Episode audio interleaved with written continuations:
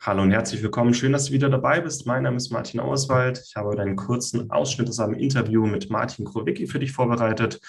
Martin Krowicki habe ich interviewt beim Chronischen Entzündungskongress 2.0. Wir haben über Weidefleisch gesprochen und warum Weidefleisch gesund und sinnvoll ist für Mensch, Tier und Planet Erde.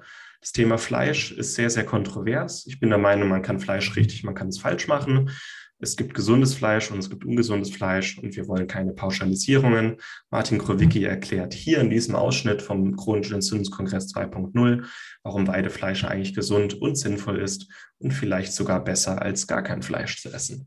Ich wünsche dir ganz viel Spaß mit der heutigen Episode. Weitere Infos zum Chronischen Entzündungskongress 2.0 findest du in den Show Notes. Im Schnellfach Gesund Magazin findest du auch einen Beitrag, einen ausführlichen Beitrag über Weidefleisch und warum es gut für uns ist und sein kann.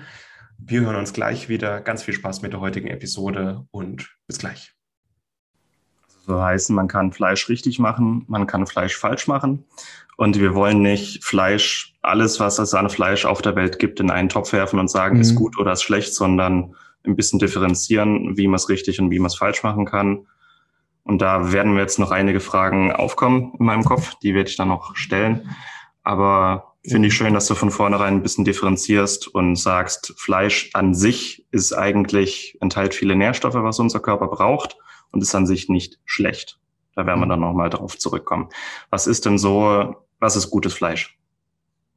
Ja, ich hatte es äh, schon angesprochen. Also gutes Fleisch ist, ist ja stammt von Tieren, die wirklich ein sehr, sehr artgerecht oder sehr, sehr nah an ihren natürlichen Bedingungen ähm, die, die, Art, die Bedingungen hatten und so heranwachsen konnten. Ne? Das heißt, die hatten Auslauf, die konnten an der freien Luft sein, konnten Licht tanken, wurden aber auch gewissen ähm, Witterungsverhältnissen ausgesetzt. Das heißt, die haben ein sehr, sehr starkes Immunsystem, weil die einfach Kälte, Wind, Regen aushalten mussten. Ne? Also es ist das, das Ideal ist natürlich ein, ein wirklich freies und ein wildes Leben. Das, das haben wir so, so heute fast nirgends mehr. Wir können es nur an der Natur imitieren. Mhm. Und das versucht eben die Weidehaltung dann nachzuahmen, ja. Dass die wirklich natürliches Gras fressen können, dass die Tiere auch untereinander ein ganz normales Sozialverhalten ausbilden können. Das, das, das geht davon los, dass die einerseits interagieren können, und dass die aber auch Rückzugsorte sich schaffen können. Das heißt, dass die Versteckmöglichkeiten haben, dass die einander ausweichen können. Weil sobald, ja, das kennen wir alle, sobald Rangverhalten entsteht, entsteht Stress und dann muss irgendjemand ausweichen können. Und das ist einfach in, in Massentier, in Massentierhaltung in engen Stellen einfach nicht möglich. Ne? Und so hat das Tier Stress und am Ende ja, leidet dann auch die Fleischqualität darunter, ja. Und wir kommen dann sicher auch nochmal drauf zurück, dass es ja auch ähm, nicht nur für das Tierwohl an sich auch gut ist, sondern auch für, für Mensch und Umwelt. Da werden wir sicher dann auch nochmal drauf, drauf zurückkommen. Ne? Mhm. Sehr schön. Ich meine, die meisten verstehen unter artgerechtem Fleisch einfach pauschal Bio. Ich meine, Bio kann auch ganz vieles sein, aber grundsätzlich zu sagen, mhm. halbwegs artgerecht gehaltenes Tier, genauso wie wir Menschen uns halbwegs artgerecht verhalten sollten, wenn wir gesund sind. Und so können wir das auch auf die Tiere übertragen. Ähm, mhm. Also ich denke mal, so Wildfleisch, das hast du schon gesagt, ist für jeden ähm, sicher ein lohnenswertes Ziel, aber nicht skalierbar, also ist nicht für jeden abbildbar. Mhm. Und Weide, Weidehaltung ist was, was das natürliche Setting eines Tieres versucht zu imitieren. Und da würde ich jetzt mal gerne ein bisschen weiter einsteigen. Nämlich, ähm, du hast gesagt, Weidefleisch hat viele Vorteile mhm. für nicht nur für uns, sondern auch für die Tiere selber und die Umwelt. Konkret, was, was bringt Weidehaltung für die Tiere selbst? Du hast schon mal das Rangverhalten und so, ähm, dass sie spielen können. Ja. Was bringt es dem Tier noch? Mal ganz pauschal gefragt. Es ist wie bei uns, wir predigen immer, dass, dass wir alle raus an die frische Luft sollen und in die, in die Natur. Mhm. Und, und so ähnlich geht es ja den Tieren. Also gerade, gerade Licht spielt eine wesentliche Rolle für das Wohlbefinden der Tiere. Ähm, e, ebenso für, für Vitamin D und, und alle anderen Faktoren, die Licht bringt.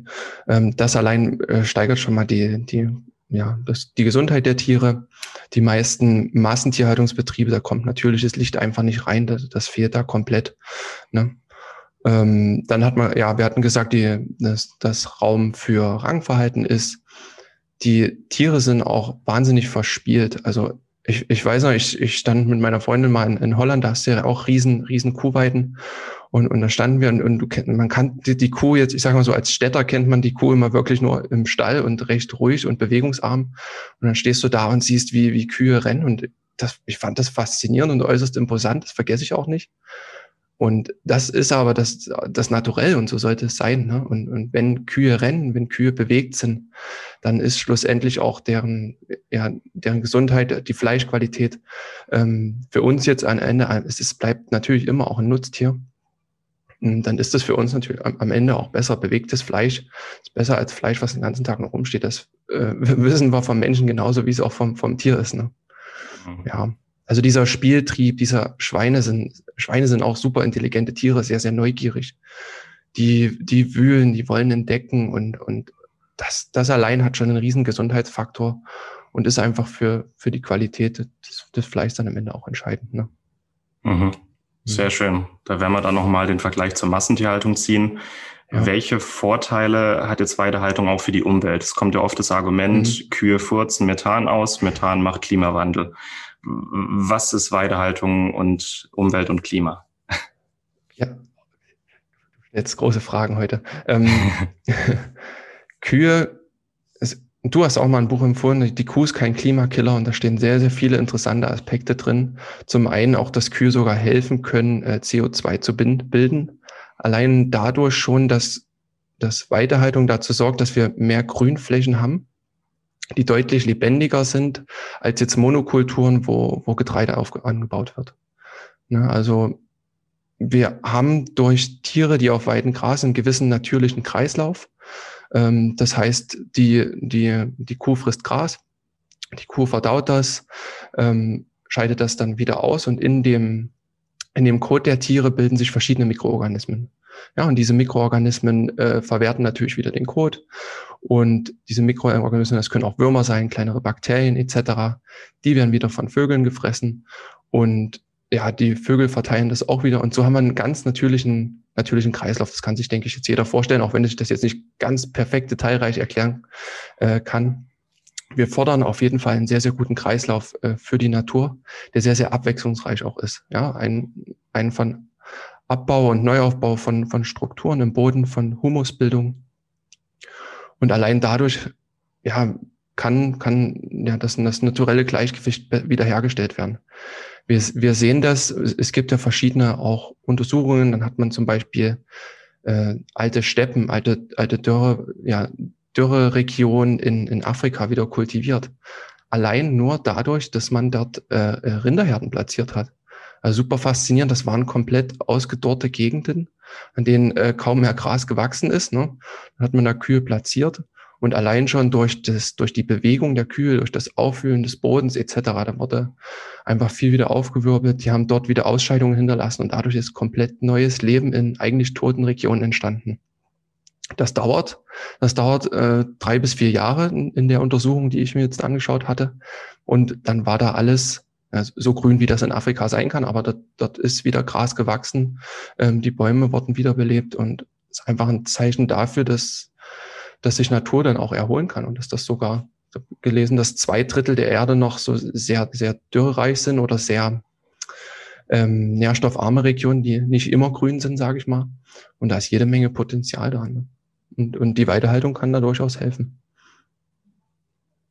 Was ich auch interessant finde, weil sagen, äh, Kühe furzen Methan, Methan macht Klimawandel, das ist alles zu kurz gedacht. Wie du sagst, wenn nämlich Humusboden geboren ähm, ähm, sich bildet und auch immer dicker wird, gute Humusschicht ist ein paar Meter dick, dass dadurch so viel CO2 gebunden wird, ähm, dass es mehr ist, als was die Kühe ausscheiden und ausdünsten.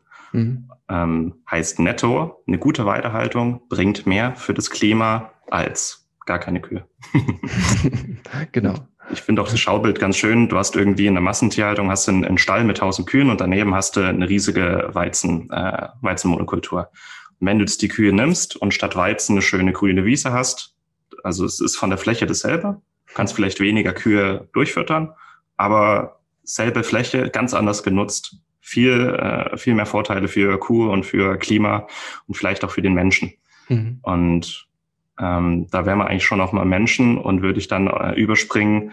Ähm, jetzt nach dieser Einführung, was ist eigentlich Weidefleisch und oder Weidehaltung, warum ist es so gut? Jetzt haben wir schon mal ein paar Vorurteile und Mythen äh, beseitigt. Jetzt würde ich gerne mal fragen, was hat, was hat Weidefleisch mit chronischen Entzündungen zu tun?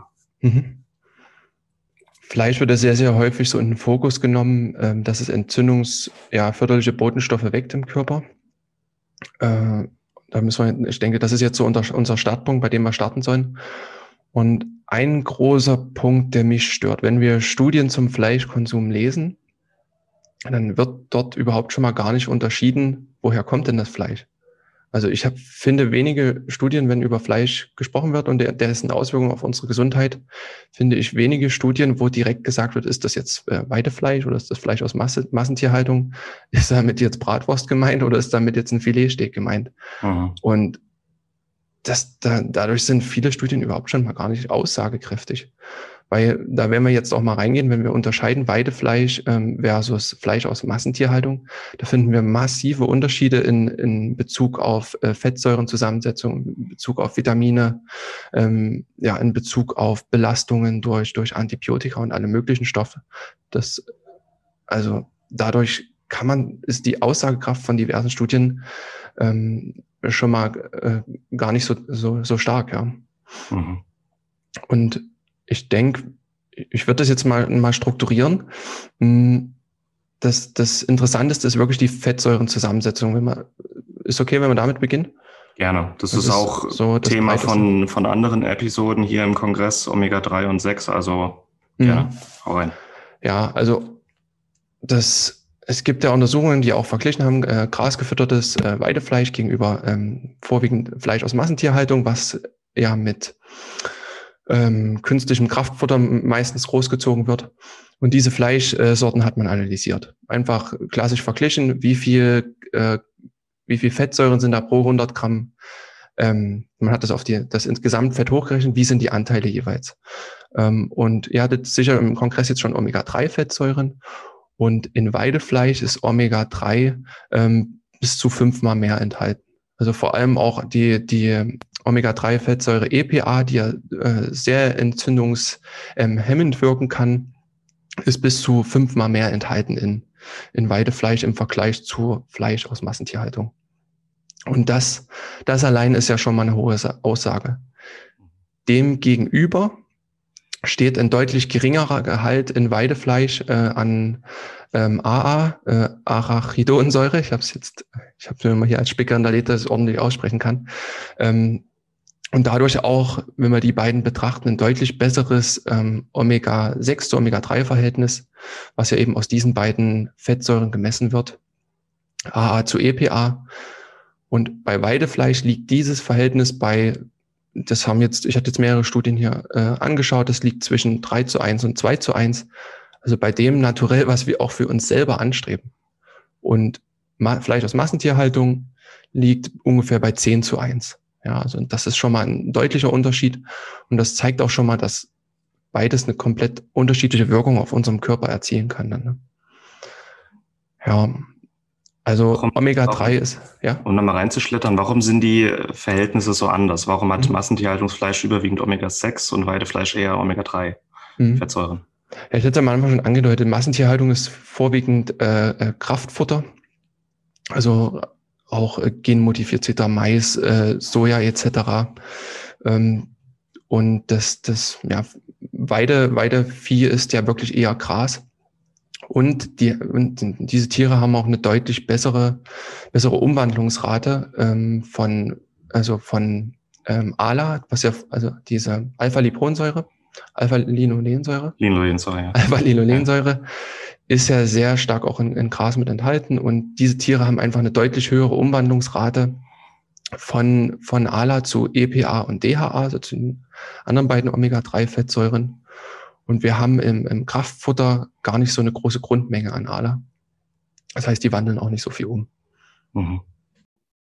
Das war's mit der heutigen Episode. Ich hoffe, es hat dir gefallen. Wenn du dich gerne für den kostenlosen Chronischen Entzündungskongress 2.0 noch anmelden möchtest, um das ganze Interview und viele weitere spannende Interviews und Live-Fragerunden zu hören, dann kannst du dich jetzt noch dafür anmelden.